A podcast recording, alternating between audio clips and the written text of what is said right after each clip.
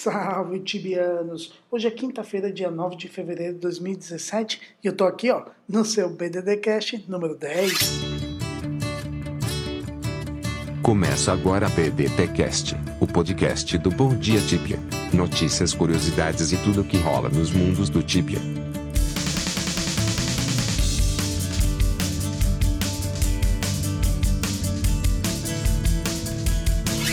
E deixa eu agradecer, claro, aqueles tibianos que sempre dão uma força pro Bom Dia Tibia, fazendo as suas doações lá no bomdiatibia.com.br doar. O Shadow Lemes de Passera, o Monster Lemes também de Passera, o Eduardo Dequina de Calmera, o Solo Arthur de Menera e o Bonce Rakes de Ferobra. Obrigado, tibianos! E se você estava buscando uma maneira alternativa de ajudar o Bom Dia Tibia, saiba que agora a gente tem parceria com o maior e melhor provedor de proxy do Brasil, o Tibia Tunnel. Então, se você já faz uso do serviço, não esqueça de contratar clicando em um dos banners do nosso site. Assim, você vai estar ajudando o Bom Dia Tibia e a comunidade tibiana. E finalmente, turbinaram o Tibia 11, hein? As demandas mais antigas, solicitadas por players há anos, finalmente foram implementadas nessa, nesse novo update. E se você já faz uso do cliente 11, você já está usufruindo do fim das barras cinzas. Finalmente, as malditas barras cinzas ao lado da tela do jogo que não serviam para nada, além de ocupar espaço, finalmente foram removidas. Eu lembro que a demanda, a primeira demanda que eu vi no fórum para uma tela widescreen que ocupasse todo o espaço foi em 2006, portanto, há mais de 10 anos antes tarde do que nunca em Cipsoft. Além disso, a VIP List foi toda redesenhada, podendo agora separar players por grupo e, claro, o novo canal de loot, ou seja, a possibilidade de filtrar as mensagens relacionadas à loot em um só canal. Demorou, hein? Na prática, isso já era possível fazendo alguns ajustes de filtros.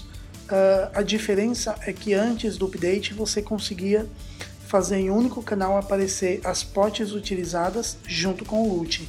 E claro, o novo recurso de inspecionar objetos e players, que no fim não tem muita utilidade, mas vamos combinar. Talvez seja o primeiro passo que a Cipsoft está dando para criar o seu próprio Tibializer, que vamos combinar. Tibializer consome mais memória do que o próprio cliente do Tib. E continua a guerra contra os ataques de DOS, Dessa vez, a Cipsoft resolveu habilitar o sistema de DDoS para todos os mundos, com exceção, claro, dos mundos brasileiros, que agora a proteção é facultativa, ou seja, o jogador escolhe se quer ativá-la ou não no momento em que escolhe o seu caráter na lista de caracteres. E segundo a Digital Attack Map, o link eu vou deixar aqui na, nas notas do episódio, a maioria dos ataques externos, não os ataques internos no próprio Brasil, mas os ataques externos, cerca de 60% dos ataques vêm dos Estados Unidos e outra grande parte da Europa. Mas o grande atacante do Brasil, em termos de DDoS, ainda é os Estados Unidos. E dos mundos BR, deixa eu ver o que tem para atualizar.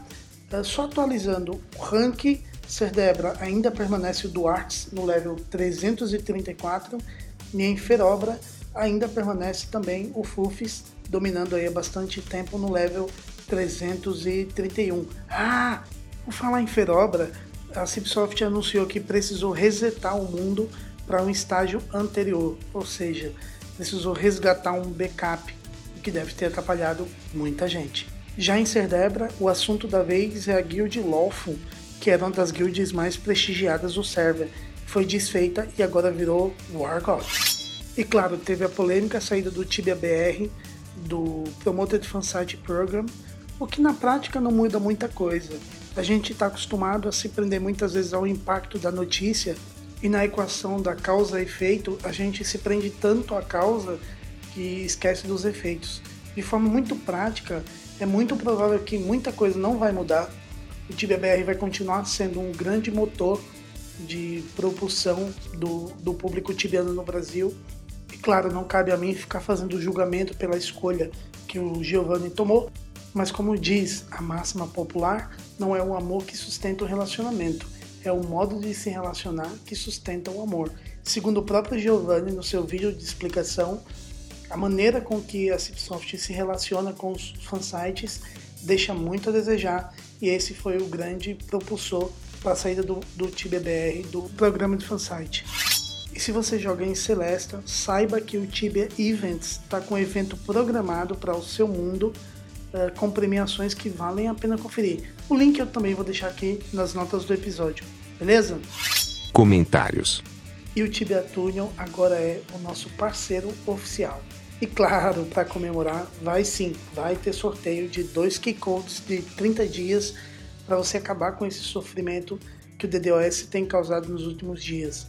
Então, com o proxy melhora muito e para ter a oportunidade de ganhar esses dois keycodes, eu vou deixar os detalhes lá no fórum, dá uma olhada na seção de concursos, que aliás teve dois ganhadores ontem, o Nii Fox de Menera e o Ia Rico The Dark de Unitera.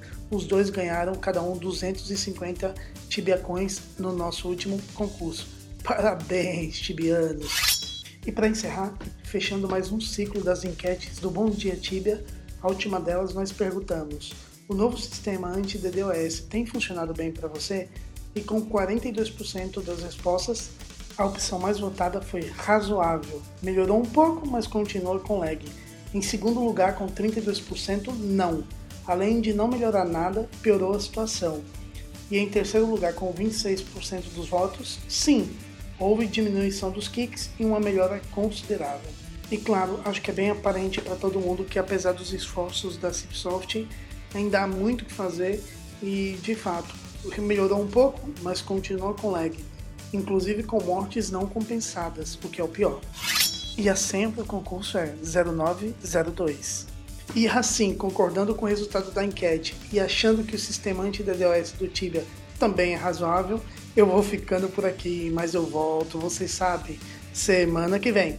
Abraço para vocês e até a próxima. Tchau, tchau. Termina agora. BDTcast, o podcast do Bom Dia Tibia. Acesse www.bomdiatibia.com. Até a próxima.